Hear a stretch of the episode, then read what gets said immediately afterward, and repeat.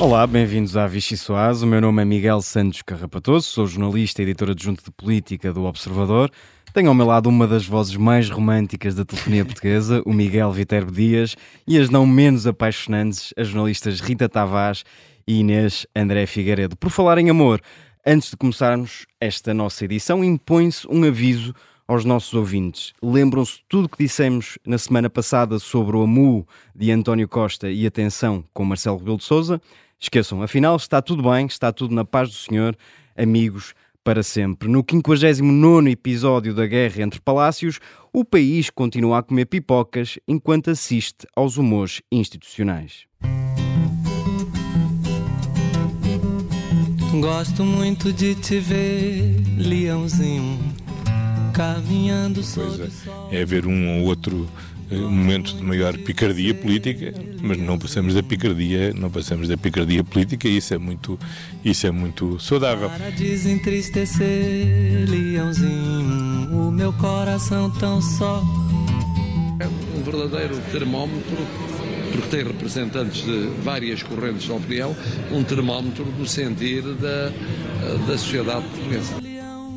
Nós temos que, acho eu, depois de 50 anos de vida democrática, temos que nos habituar a que há uma pluralidade de opiniões e que há protestos. o Partido Socialista vai ser confrontado com o seu teste final de algodão. Eu creio que esta moção não serve para nada, mas nós, PSD, não somos o partido das moções, nós somos o, o partido das soluções. Lá fui eu parar à política. Gosto de te ver ao sol, leãozinho. No intervalo das guerras de Alecrim e Manjerona, António Costa vai prometendo passes, mesadas e umas férias nas pousadas da juventude. Só vai faltando mesmo paz, pão, habitação, saúde e educação. Sobre isso, um anúncio aqui, outro anúncio ali. Talvez para a semana se saiba exatamente o que pretende fazer o governo. Seria de esperar que à direita as coisas corressem um bocadinho melhor, mas continuam, PSD, Chega e Iniciativa Liberal, a medir moções de censura. E como os vazios se ocupam, lá vão aparecendo os mitos do passado. Ora Pedro Passos Coelho, ora, desta vez e mais uma vez, Aníbal Cavaco Silva. Para discutir tudo isto e muito mais, venha daí a refeição mais deliciosa da política portuguesa. Para mais um clássico, Rita Tavares, começo por ti, para te servir uma sopa suspensa. Nós eh, recusamos-nos a abordar novamente a guerra entre Marcelo Rebelo de Sousa e António Costa, sob pena de ficarmos desatualizados Guerra daqui a, a meia hora. Portanto, vamos falar sobre eh, eh, politics, no caso, as medidas que o Antes governo disso, antes disso. ou, ou que Fernando Medina ou que António Costa, um, um, um à vez, vão eh, anunciando ou pré-anunciando para o crédito à habitação e para o apoio às rendas. O que esperar da próxima semana, Rita Tavares? Bem, da próxima semana esperamos o Conselho de Ministros que vai aprovar tudo isso, uh, tal como o Ministro das Finanças também já tinha antecipado numa entrevista que deu ao público em julho. uh, parece que mesmo, vão mesmo existir medidas uh, para a habitação. As pessoas ou, ou estão em casas arrendadas ou estão em casas compradas, portanto, uh, todas elas estão preocupadas nesta altura com as notícias. Tanto o INEC veio esta semana uh, mostrar que o aumento para o próximo ano é galopante de novo da- do, do valor das rendas. E, e o governo, nesse mesmo dia, António Costa fez umas declarações a mostrar que havia uma ponderação que estava a ser feita do governo sobre eh, alargar o travão à- às rendas um, a um aumento nunca acima dos 2%, eh, também para o próximo ano, que essa, essa avaliação está a ser feita e ficámos eh, também a saber em julho que havia medidas para a habitação, para o crédito à habitação, para quem comprou casa e está a sofrer com o aumento eh, brutal de- das taxas de juro. E parece que para a semana eh, vêm então essas medidas que, de que Fernando Medina tinha falado, se são suficientes ou não. Ahm, Antes de ir se são pre- suficientes ou não, eu Hum. te acrescento outra pergunta e podes, podes responder às duas. É se não vem demasiado tarde, a sensação que dá é que o governo está a re- a reagir, reagir, demasiado Era tarde. isso que eu ia dizer. Há aqui uma, uma reação àquilo que se está a passar na sociedade e que não é. Ou seja, há um ano as pessoas já estavam preocupadas com os juros na habitação e já havia mu- muitos problemas em algumas famílias porque iam, iam enfrentar eh, mais mês, menos mês, essa, nos- nas suas prestações, esse brutal eh, aumento de juros. E as medidas do governo foram aparecendo eh, quase com caráter experimentalista. Por exemplo, a questão da bonificação não foi suficiente, vai ter que ser agora reforçada. mas vem muitos meses depois, seis meses, salvo erro, depois da primeira leva de medidas. Um, agora vem uma nova leva de medidas. Uh, há pessoas com créditos todos os meses a serem recalculados e a sofrerem esta, esta, esta pressão gigante. O BCE ainda ontem fez um último aumento das taxas de juro. Um, enfim, fica aqui uma, a, a, sensação de facto que, há uma corrida atrás do prejuízo. E, prejuízo e cria é uma enorme pessoas, instabilidade nas próprias famílias. E ao mesmo tempo há uma sensação também, e este orçamento do Estado que vem aí, que está a ser preparado, aqui a um mês já o conhecemos, tem uma pressão adicional que é famílias com problemas muito urgentes e, e muito graves e uh, há uma questão de folga orçamental e de, de ok, o déficit e a dívida é uma questão importante que o governo tem feito questão de dizer que, que, que é para manter essa contenção, e, porque há dias que podem vir piores e a incerteza é gigante. O crescimento uh, da economia na Europa não está firme, a Alemanha está como está e, portanto, que é preciso acautelar e haver uma almofada financeira para acudir a novas crises. Mas, mais do que uma almofada financeira para acudir a crises futuras, a questão neste momento é se essa almofada financeira vai, neste orçamento já, acudir a problemas que já estão a existir, que, que estão na habitação, verdade, e que tem havido medidas, uh, algumas medidas, lá está, com caráter algo experimentalista, di, diria, porque uh, uh, experimenta-se uma coisa, vê se funciona e depois vem-se reforçar uns meses depois, se calhar muitos mais meses depois do que seria necessário para as pessoas, e, e, e acho que fica toda a gente a, a, a com uma sensação de estar a ser uh, usado um bocadinho como rato de, de laboratório. E se, uh, se para os jovens oferece uma semana de uma pousada da juventude, para quem tem um crédito de habitação pode oferecer as pousadas de Portugal. E depois foi isso, na semana passada, aqui estivemos a falar das medidas para os jovens e em, e em como havia medidas como essa de que falaste, que eram medidas que deixavam algo a desejar, que nós pensámos, então mas estamos à espera de um, estávamos à espera de um orçamento do Estado que pudesse trazer um bocadinho mais de distribuição e afinal o que, o que o governo está a dar para os jovens é apenas isto, então o que é que será para as famílias quando chegar ao IRS? E, e, agora para a habitação, também há de ser eh, pouco sim? Não, não sabemos, vamos ver. Muito bem. Uh, Miguel Viterbo Dias, vou-te servir, e devíamos tocar uma sineta, uma Vichy Soase, para falar sobre mais um regresso de Cavaco Silva, mais um ajuste de contas com António Costa tu, uh, apesar de romântico, ou talvez por isso, dependendo, dependendo da perspectiva, és um conservador. Uh, o que te parece destes, destes recados, destas lições Olha, de Miguel, Cavaco Silva? Ainda bem que me coloca essa questão. E, Já se me permites, sabes que eu faço sempre duas questões. Eu, eu tento sempre limitar São que questões tu vais muito específico. Que é, que leitura te merece estes recados de Cavaco Silva e que impacto terá isto no Partido Socialista? Soubemos há instantes que Ana Catarina Mendes, muito provavelmente às nove da noite, vai reagir a este livro de Cavaco Silva, portanto, vai agitar um bocadinho as águas também no Largo do Rato. É verdade. Eh, eu, a Pacheco Pereira, permita-me fazer uma intervenção em três partes. Parte número um, eu fico sempre satisfeito. É um comentário que eu, aliás, faço bastantes vezes uh, quando estou. Uh, no, a fazer o turno de rádio é que o país tem uma falta de senadores gritante e que os senadores que temos ainda por cima não gostam de falar porque alegam essa arte de senador para não reagirem aos assuntos do dia a dia. O que é uma pena para a é prática é da modalidade, porque, não é? Sim, exatamente, para a prática da modalidade. Quer dizer, se não forem os senadores a falar, quem é que vai falar? Nós não, não nos e, pomos portanto, a pau e não somos senadores. Sim, daqui, daqui a dois a três anos somos senadores. tu vais chegar primeiro. Portanto, acho sempre bom que um senador venha falar e que goste de o fazer e que Cavaco Silva, graças a Deus, tenha feito muito nos últimos meses. É de seis em seis meses, Isso, não é? Exatamente. Isso é sempre de louvar. É um artigo de opinião. Seja Cavaco Silva, seja quem for, qualquer outro senador de outra área política, apareça. Bem-vindo à luta pelo, pelos senadores. E, portanto, isso é sempre bom. Quanto a Cavaco Silva, e a mais esta, uh, este aparecimento, uh, que foi um bocadinho surpreendente, acho eu, não é? face ao restante. No, ou seja, ele tem aparecido em alguns momentos, Uh, aqui aparece meio de surpresa, uh, numa altura em que já é mais ou menos praticamente assente que António Costa vai superar o, o tempo de Cavaco Silva no, como Primeiro-Ministro, é? Inicialmente ainda se pensou que o governo podia cair ou existiu essa esperança na direita e, portanto, isso podia não ser atingido. Agora já foi, portanto, a, a, luta é mais ao nível dos legados que cada um vai deixar. E depois, quanto às reações na, na esquerda, uh, o, eu lembro-me sempre de uma resposta do Carlos César, até acho que estavas lá, Rita, também numa Comissão Nacional do PS, ali no, naquele hotel na Expo, o Carlos César disse que preferia outra literatura a Cavaco Silva, mas quer dizer, entre o PS há sempre reações que geram maior interesse que outras. Um, essa, de... essa tensão Carlos César Cavaco Silva é ótima. Lá está, porque eram dois senadores, à conversa um com o outro. é por isso que aquilo também tem mais graça. Fundada ali no Estatuto Político-Administrativo dos Açores. Exato. Pronto. Agora quer dizer, o, claro que aquilo vai gerar ondas de reação do Partido Socialista e em todos os lados. Ahm, mas o PS também já está habituado a desvalorizar ou a- até a gozar, acho que se pode usar essa palavra, com as intervenções de Cavaco Silva.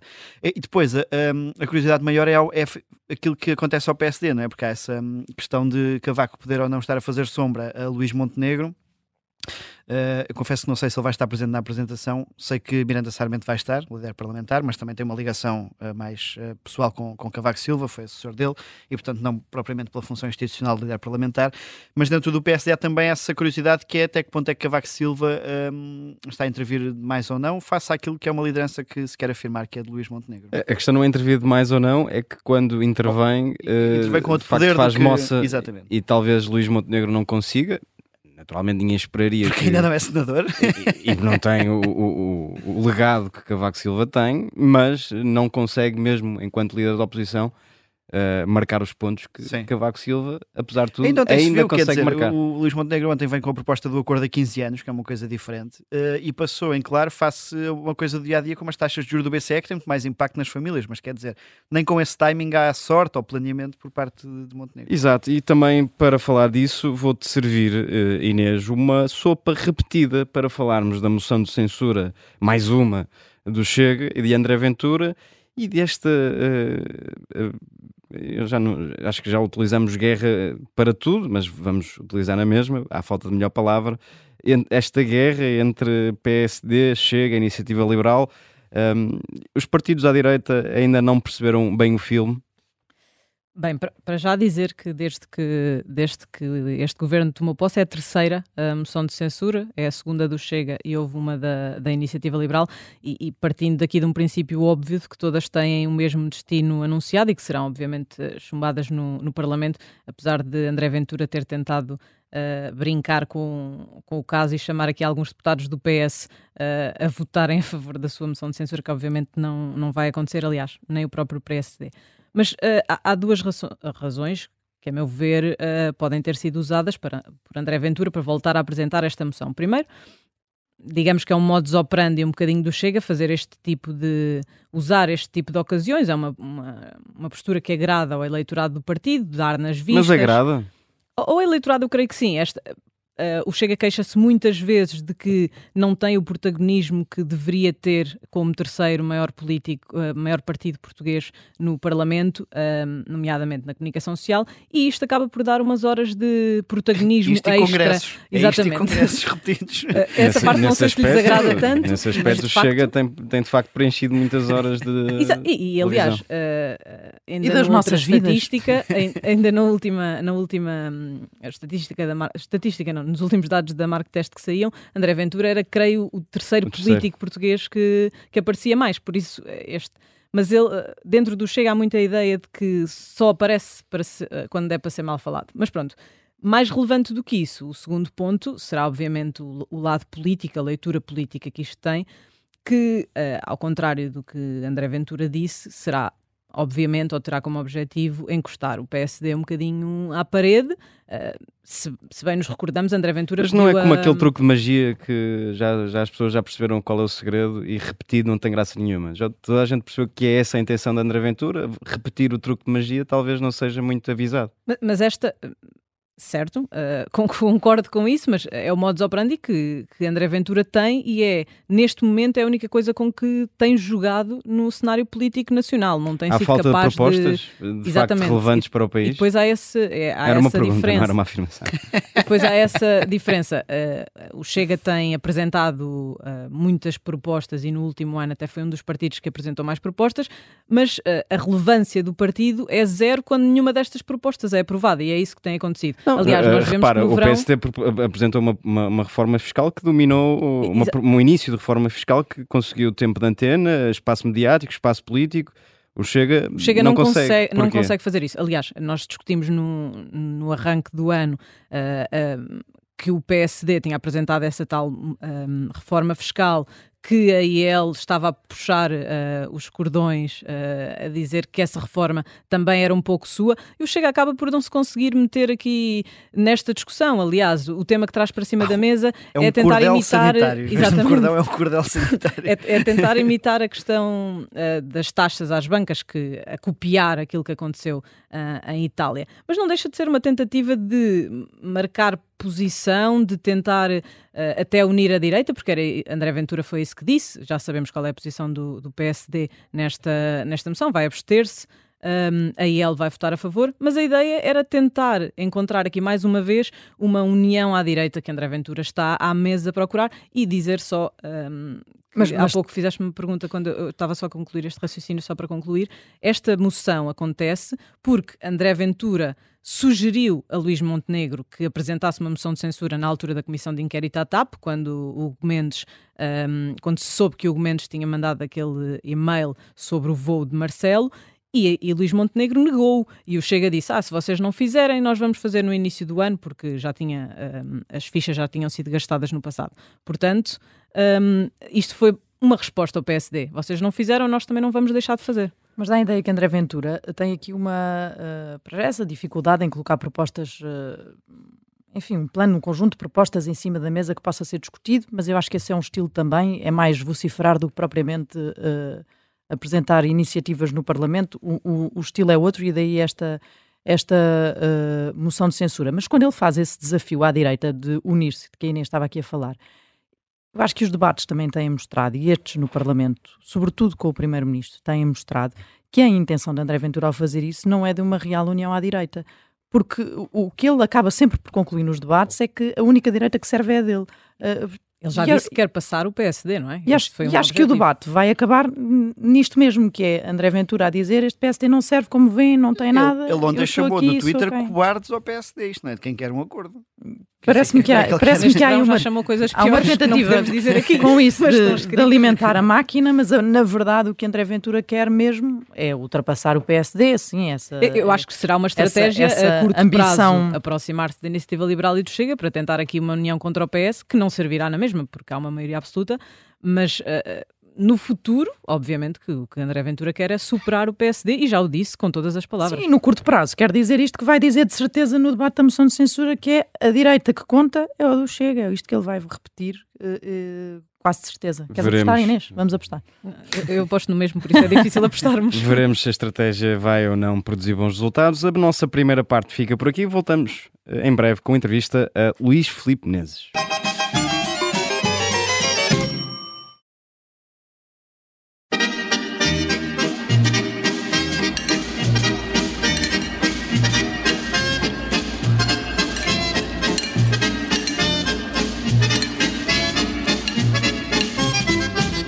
Olá, bem-vindos à segunda parte da Vichy Soase. Temos connosco Luís Filipe Menezes, dispensa apresentações. Bem-vindo.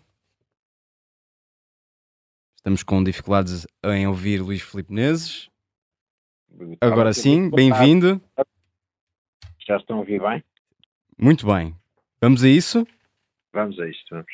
O país político despertou com o anúncio da pré-candidatura presidencial de Luís Marques Mendes. Acredita que será um bom Presidente da República? Bom, eu, eu, eu acho que é, que é, muito cedo para, para falar de eleições presidenciais, mas é perfeitamente legítimo que quem tenha a intenção de eventualmente se perfilar como candidato utilize os momentos que taticamente, na sua, na sua perspectiva, são os mais adequados para marcar terreno. Agora, eh, julgo que eh, é, é, é, algo que ainda é bastante distante. Ainda temos eleições europeias de caminho, ainda temos eleições autárquicas. Aliás, as eleições eh, também presidenciais, fruto do calendário um pouco bizarro que temos nesta legislatura, serão elas próprias relativamente condicionadoras do, do debate das eleições legislativas subsequentes, que são muito próximas e que eu penso que isso irá condicionar muito as opções dos partidos. Compreendo. Mas eu estava a pedir-lhe uma avaliação do, do, do, candidato Luís Marques Mendes, conhece-o muito bem, eh, travou, travou duas eh, guerras bastante interessantes e intensas com Luís Marques Mendes. Acha que tem condições para ser um bom uh, candidato à presidência da República? Uh, Luís Marcos Mendes é um amigo que estimo muito e eu acho que sim, que tem boas condições para ser um candidato presidencial. Porque o candidato presidencial tem que ter uma enorme visibilidade, uma grande visibilidade. Uh, aliás, visibilidade que era quase uh, um dos maiores trunfos do atual Presidente da República. Quando avançou para uma candidatura, estava praticamente eleito por uma visibilidade, aliás, ligada a alguma lógica de, de competência, de cultura, de capacidade de trabalho. Marcos Mendes está a seguir-lhe as pisadas, de alguma maneira, de Marcelo Rebelo de Sousa? O Marcos Mendes, com, com digamos, com, com o trajeto que tem seguido, mimetiza em, em, alguns aspectos, de uma personalidade completamente diferente, o trajeto de Marcelo Rebelo de Sousa. Agora, eu sobre isso só queria lembrar-lhes uma coisa, é que quando discutimos eleições presidenciais devemos eh, voltar poder fazer um, um pequeno eh, volta atrás eh, revivalista e verificamos uma coisa interessante, é que os portugueses são muito conservadores na escolha presidencial. Ou seja, nunca nenhum candidato com perfil de outsider, os portugueses dizem muito mal da classe política, dos políticos, dos políticos que fizeram carreira, daqueles que. Bom, mas a verdade é que, olhando para trás, tirando a primeira eleição, que é uma eleição completamente. Uh, atípica. Atípica, a partir daí só. Não só políticos de carreira. Só pesos pesados, uhum. não é políticos de carreira, é pesos pesados da política portuguesa uhum. é, é, que, é que foram eleitos. Portanto, pensar em reitores, em generais. Em almirantes. É, é, um, é um lirismo. Mas, mas eh, ainda, eh, não falando de outsiders, mas de um infante terrível da política portuguesa, ao contrário de Rui Rio e Durão Barroso, Pedro Santana Lopes manteve-se e mantém-se nesta pré-corrida presidencial, se pudermos dizer, entre os dois, entende que Santana Lopes tem um perfil mais indicado para o cargo? Eu não vou fazer essa, essa, com esta antecedência esse tipo de opção pública. A, a mim não me repugna rigorosamente nada, aliás tenho uma formação nesse particular bastante francófona, eh, de que nos diferentes aspectos políticos, numa primeira volta, existam dois ou três candidatos e que depois haja uma solidariedade clara à volta do, daquele que obtenha melhor votação. Precisamente, era essa pergunta que nós tínhamos preparada. Existe o risco de, de os dois, legitimamente, decidirem ir a votos uh, numa espécie de primárias da direita? Isso não pode oferecer uma oportunidade ao Partido Socialista ou ao candidato apoiado pelo Partido Socialista de vencer essas presidenciais? Eu já no passado, por exemplo, a esquerda socialista teve eh, dois candidatos de, de militantes, quando o Manuel Alex se candidatou, por exemplo. Mas eh, isso é uma visão, eu penso que é uma visão redutora que nós temos do próprio jogo democrático. Personificamos sempre tudo numa lógica de unanimidade interna nos partidos. Eu julgo que não, julgo que não há nenhum perigo em a direita ou a esquerda eh, se eh, dividir e, que, e depois se unir. Repare que é o melhor exemplo que podemos dar é à esquerda. Repare que normalmente o Partido Comunista nunca prescinde de um candidato presidencial, eh, bem como ao Bloco de Esquerda. Mas também é verdade que depois, eh, com as divergências que ainda apesar de tudo são relativamente grandes em relação ao Partido Socialista, normalmente convergem no candidato. Que a, a, a, questão é que o Partido Socialista está afastado do Palácio de Belém há, há 20 anos, talvez seja por essa divisão à esquerda. Mas uh, deixe-me só, deixe só fazer-lhe um desafio antes de avançarmos.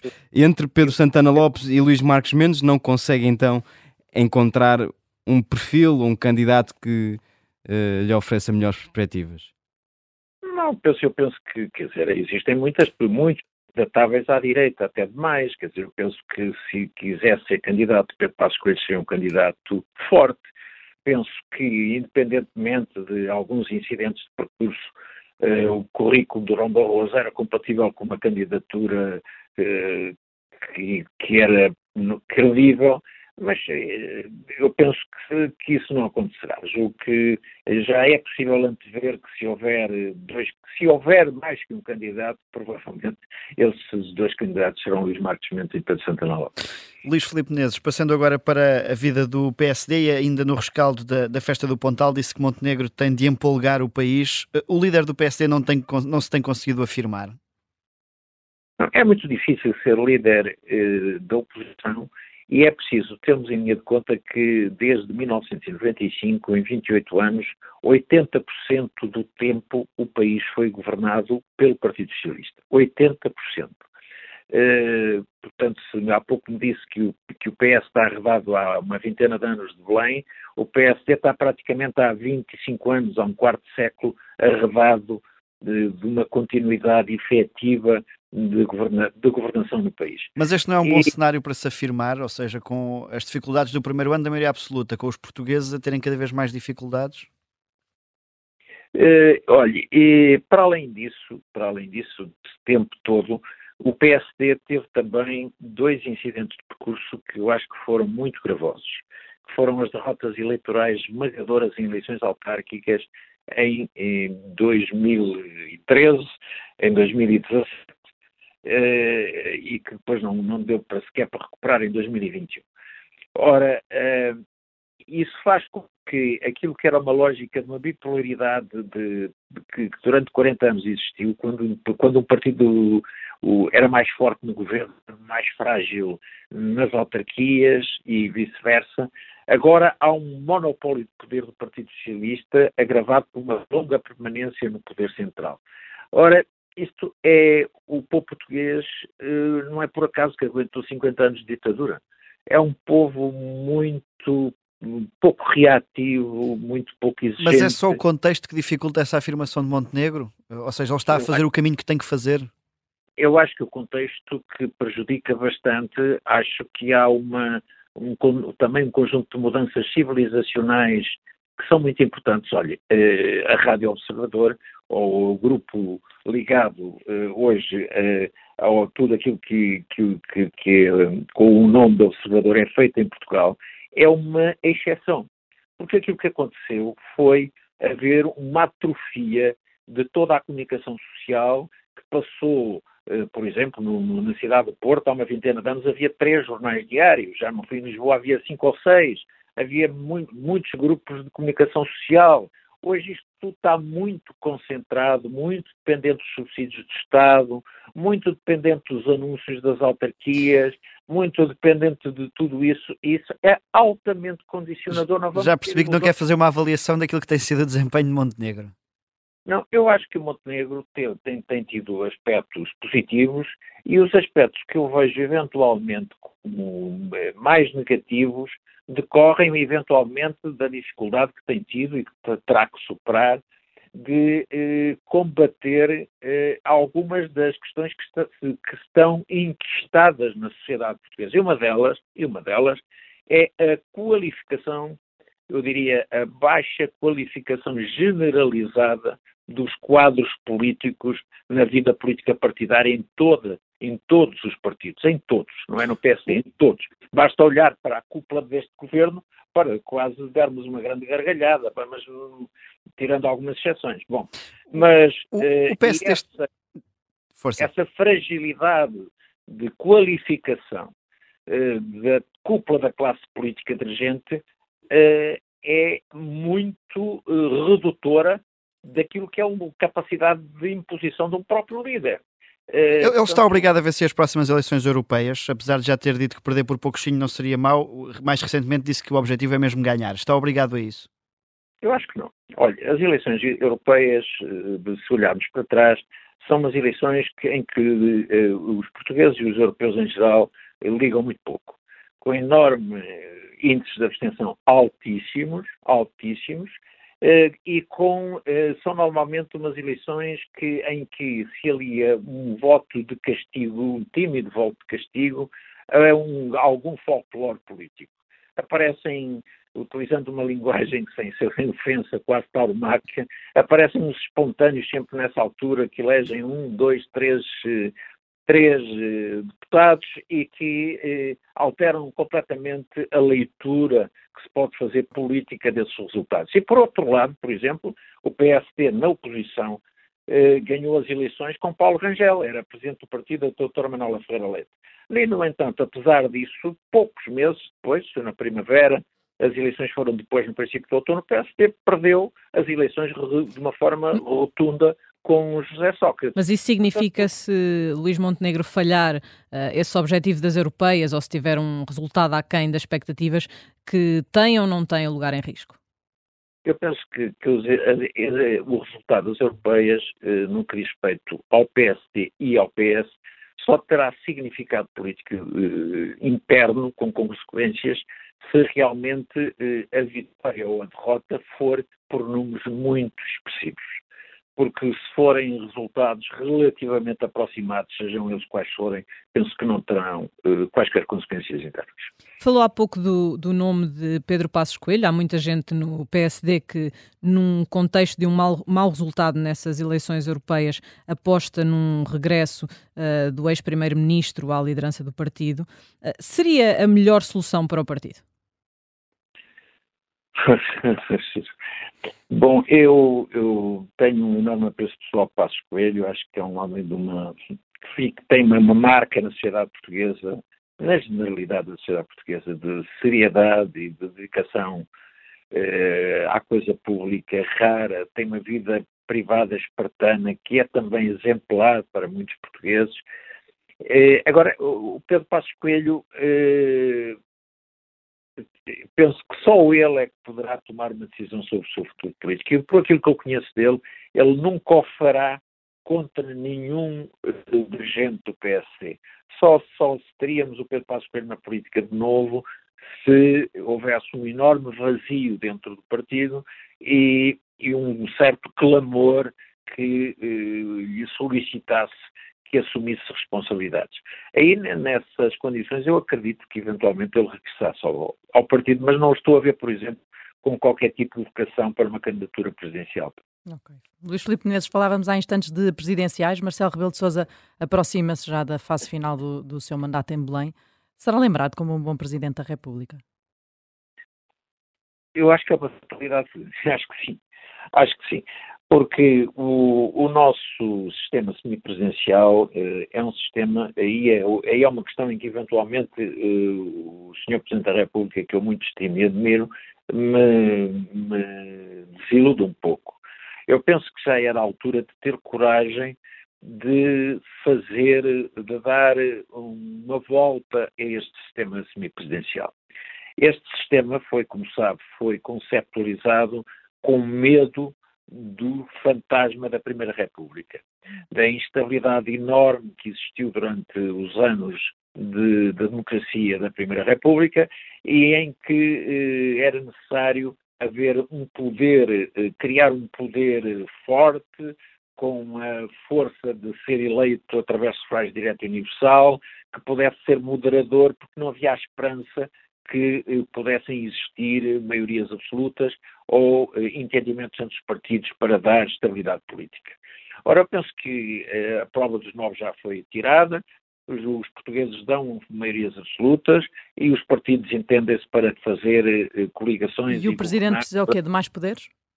Eu julgo. Eu acho que para se justificar a eleição presidencial eh, eu penso que teria tudo a ganhar em não haver essa lógica do tudo ou nada, ou seja, do Presidente ter o poder absoluto da dissolução, que às vezes nem exerce, em meu entender, com total justiça, como aconteceu, por exemplo, com Jorge Sampaio, com o governo de Santana uhum. Lopes, com o governo de maioria, eh, e, por outro lado... Eh, um Presidente que pouco pode fazer no dia-a-dia. -dia no cotidiano uhum. pode ser, eh, tem algum mistério de influência. Neste, nestes últimos meses em que se tem verificado um clima evidente de conflitualidade entre Belém e São Bento, considera que, que, que, que se colocou em algum momento, ou que se continua a colocar, em causa o regular funcionamento das instituições, falando aí nessa questão do poder da dissolução? Não, julgo que não. Sinceramente, julgo que não. Houve um momento em que, porventura, se pode ter estado perto disso, quando foi a crise da sucessão eh, de, no Ministério das Infraestruturas.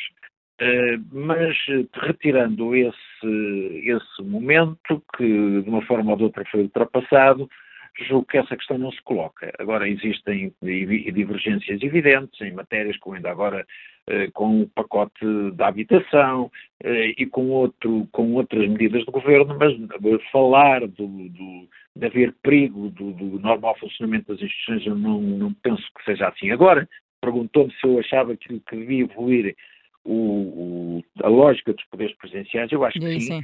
Acho uhum. que o Presidente da República devia ter poderes acrescidos nas áreas de Estado. Nas áreas, estou a falar na defesa nacional, estou a falar nos negócios estrangeiros, estou a falar na segurança, estou a falar na justiça. Nessas áreas de Estado havia tudo a ganhar em que um presidente eh, sufragado por uma esmagadora maioria dos portugueses pudesse ter poderes acrescidos. Fazer mais alguma coisa. Deixe-me só fazer-lhe a pergunta da praxe para terminar aqui esta fase da entrevista. Admite em alguma circunstância voltar à vida política ativa? Há quem aponte novamente, o aponta assim como uh, novamente candidato à Câmara de Gaia ou do Porto? Olha, eh, não, não, eu, eu afirmei há anos que não tinha nenhuma vontade de voltar a, uma, a exercer cargos eletivos, nomeadamente cargos eletivos executivos. É essa, continua a ser essa a minha intenção. Uh, não mudei de opinião, mas é evidente que na vida, não é na política, na vida, o sempre e o nunca são palavras completamente malditas. Muito bem. Uh, Luís Filipe Menezes, vamos agora entrar num segundo segmento desta nossa entrevista, o bloco carne ou peixe. Só pode escolher uma de duas opções, já vai perceber porquê. Venha daí a trilha. Quem levava para uma pista de esqui, sujeito a cair e a aleijar-se, mas pouco, só um bocadinho, Rui Rio ou Luís Marques Mendes?